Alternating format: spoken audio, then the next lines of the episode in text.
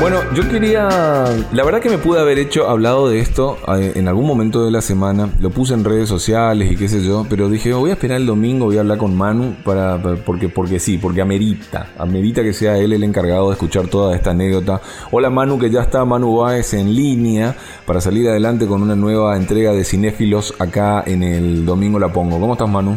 Todo bien, Raúl. Un saludo intercontinental para vos.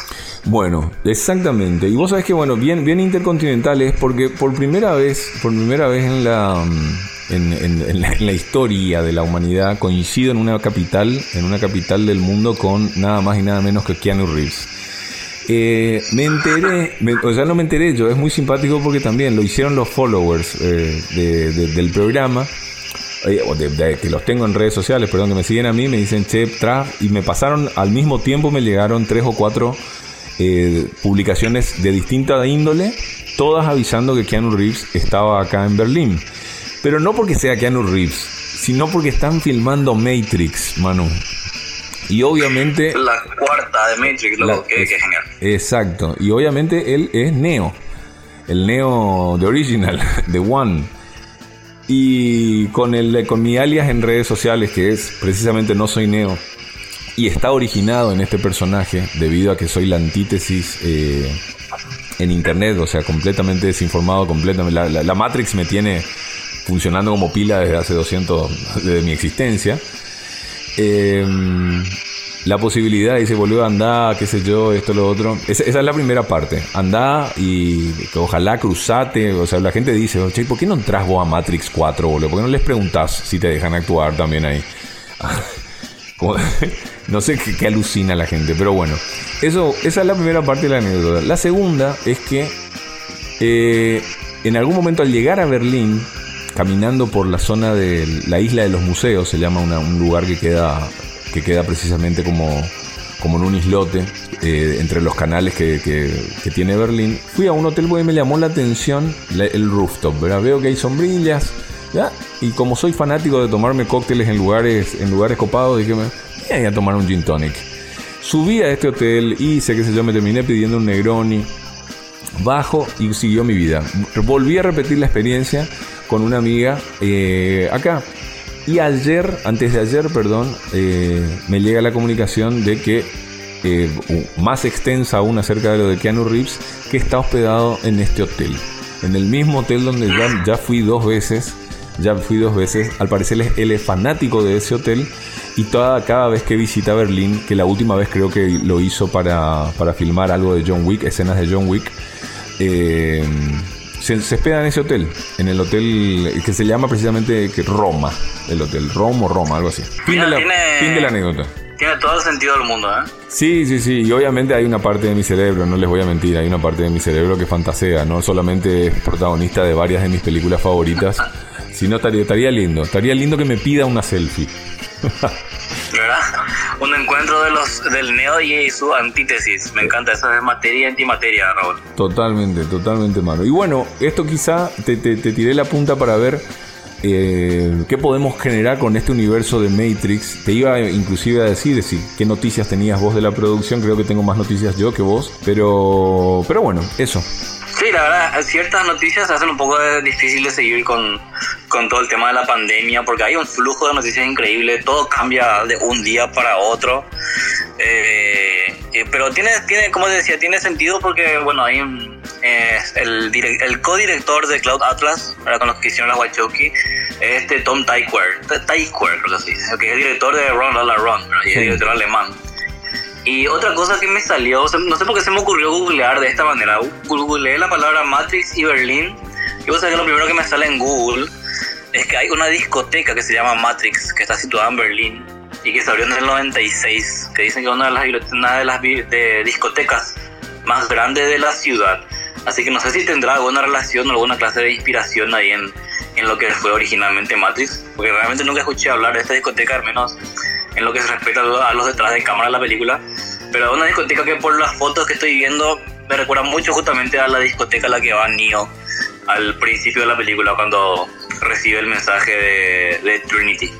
Así que por ahí hay una, hay una pedazo de trivia que todavía no descubrimos.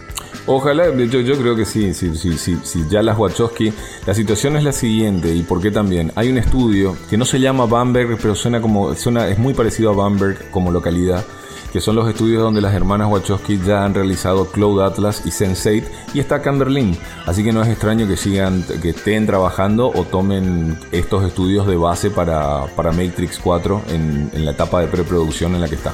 Claro, ahí también hay todo un tema, ¿verdad? Aparte de de cuestiones de producción que ahora en Estados Unidos está bastante difícil el tema de, de hacer películas, el tema de la pandemia está empeorando ahí porque las medidas no se, no se toman en serio. Pero imagino que en Alemania, como ya me comentaste anteriormente, ya se está reabriendo todo con, con las medidas de seguridad todavía más estrictas y más bien cuidadas. Hay toda una cuestión cultural también de que la gente se porta mejor, imagino. Sí, sí, sí, definitivamente. Yo creo que creo exactamente igual que, que vos, Manu, en eso.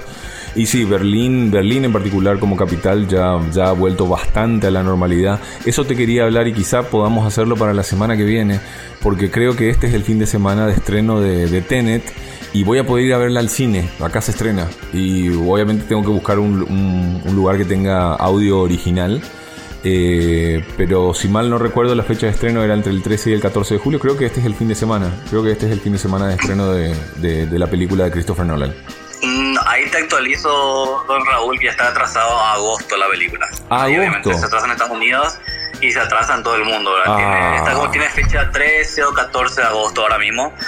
Y es todo un tema, ¿verdad? Ya que estamos en el, en paréntesis, es todo un tema que, según dicen Christopher Nolan está demasiado terco con respecto a que quiere estrenar la película en cine, pero está en una situación global bastante extraordinaria como para este que los caprichos de un director, por más bueno que sea, tengan que regir la cartelera, ¿verdad? Yo creo que se va a seguir retrasando la película y muchas otras, así que mm, no, le pongan nomás ninguna firma al, a algún estreno ahora mismo.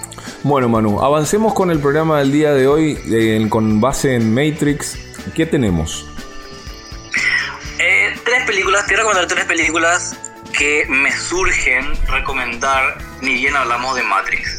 Dejando de lado las recomendaciones típicas, porque sí o sí hablamos de Matrix y es muy fácil ir a, qué sé yo, Inception, es muy fácil ir a eh, Blade Runner o dice el espacio, o hasta, qué sé yo, Eterno Resplandor de 90 sin recuerdo, la película que de alguna manera comparte temas con Matrix y que suelen ser muy recomendadas. Ahora, yo, tengo otras tres películas que eh, no son tan populares, pero yo estoy seguro que vos conoces.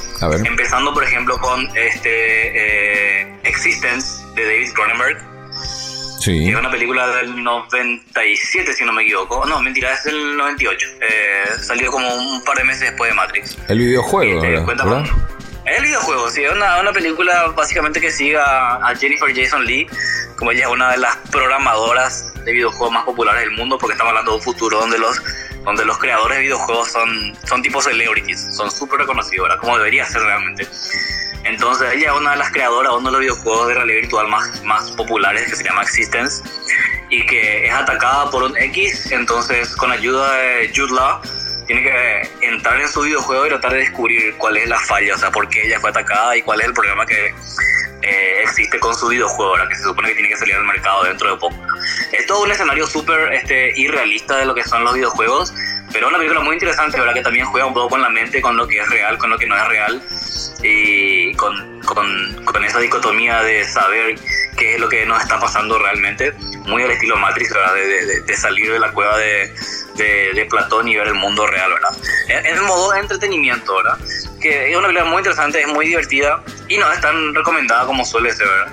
Esta película y otra que te voy a recomendar después suelen quedar un poco enterradas cuando hablamos de Matrix. Y en algún punto, como para cerrar nada más la comparación, Manu, eh, yo recuerdo, recuerdo haber visto la película eh, muy al estilo de Cronenberg, siempre te deja como un sin sabor todo su cine, eh, en, sí siempre fuerte y siempre complicado, para que la gente entienda que el, el, videojuego tenía como una conexión con el cuerpo, ¿verdad? Uno se tenía que enchufar cables, no me acuerdo en qué parte del cuerpo, no sé si en la nuca o los brazos, o por los joysticks inclusive eran de, de textura de carne, era una cosa medio rara lo de Existence. Y, y nada, eso, eso más que nada para cerrar la comparación con Matrix. Vamos a la segunda. Así mismo, y eh, un año antes de Matrix se estrena otra película que también quedó un poco este, enterrada, pero con la, con la cual comparte muchos elementos, que es Dark City de Alex Proyas que es una película acerca de un, de un hombre que pelea con memorias de su pasado. No, no recuerda bien es su pasado, una onda memento. Se despierta, recuerda algo de su pasado que tiene que ver con su esposa, pero sobre lo cual no puede recordar bien. Eh, tiene así fantasías, eh, ilusiones sobre un mundo medio de pesadilla.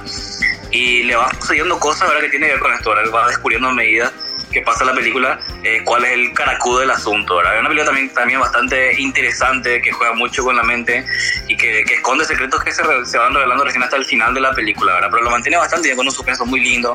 Está Jennifer Connelly, está Kiefer Sutherland y es eh, Rufus Sewell, el protagonista principal, bastante infravalorado también. Es una fotografía súper linda la película y, y, en ese estilo también tiene, tiene muchos elementos, inclusive técnicos, en comparación con lo que, con lo que es Matrix, ¿verdad? Eh, aunque no se le atribuye, creo yo, la, eh, la inspiración para Matrix, se me hace que una de las películas que más tiene, tuvo influencia en las al hacer la película. A mí me. Vos sabés que es de mis películas. Eh, no te digo lado B, porque el lado B sería medio, medio, medio injusto, pero es de esas, esos clásicos de ciencia ficción a los cuales le tengo un tremendo cariño. Dark City para mí es, es, fantástica y sí salió en esa época y tenés razón, tiene elementos elementos de ahí. Sobre todo, bueno, por la, la, cuestión de a que haya un elegido, que haya una especie de raza superior controlando todo. Eh, un Kiefer Sutherland en un papel completamente atípico. Eh, William Hurt también está en el, en el casting. A mí me esa película me encanta y me parece que no tiene, no, no, es timeless, por decirlo así. Sí, así mismo, me parece que, que sobrevive súper bien al tiempo y merece ser más reconocida.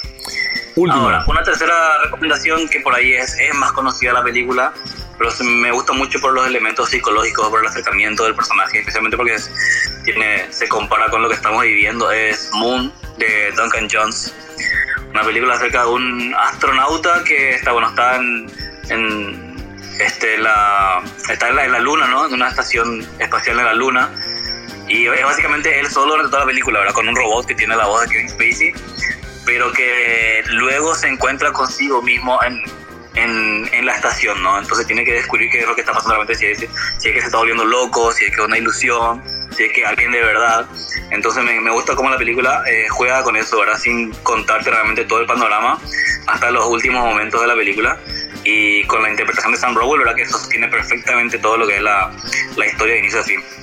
A mí me, me, gustó no, Vos sabés que no recuerdo el argumento. Recuerdo que la vi, que bueno, tenía toda esta cuestión de que es la primera película del hijo de David Bowie, que se presentaba así, lamentablemente, pero perdía un poco el, el, el, norte de lo que el, el film en sí proponía.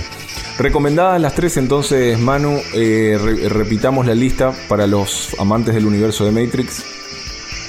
A ver, recomendamos Existence de David Cronenberg del 99, linda película sci-fi. Este, después tenemos Dark City del español Alex Proya, que es del 98, un año antes de Matrix. Y Moon de Duncan Jones del 2009, Raúl. Ahí adicionalmente quiero agregar un bonus, ¿verdad? ya que estamos hablando de películas que hablan un poco sobre la identidad. Este, y se estrenó hace poco en Netflix un documental que se llama Disclosure, que está, está muy bueno porque es una, básicamente un documental donde le entrevistan y hablan de la historia eh, del cine eh, desde la perspectiva transgénero. O sea, cuentan todo lo que fue eh, la comunidad transgénero desde el inicio del cine, ¿verdad? Y realmente abren un poco la mente con respecto a lo que es la historia del cine y todos los que contribuyeron a que sea lo que es hoy, ¿verdad? Que por general está muy centrado en el en los en los hombres blancos, ¿no? Pero hay mucha, hay muchos personajes, mucha historia de la comunidad trans eh, que estuvo involucrada en, el, en, lo que es el cine desde, su inicio. Es un documental muy interesante. Y justamente le entrevistan ahí a, a Lily Wachowski, ¿verdad? Que ella habla un poco de cómo le sorprende cómo la gente fue atribuyendo el, este contenido transgénero a Matrix después de que ella, después de que las dos este, se revelaron como transgénero. Manu, para esta y más novedades del mundo del cine, yo sé que todo el mundo te sigue en Cinéfilos con Z al final y quiero dejar una última recomendación. Sigan, sigan y sigan siguiendo a Cinéfilos con Z.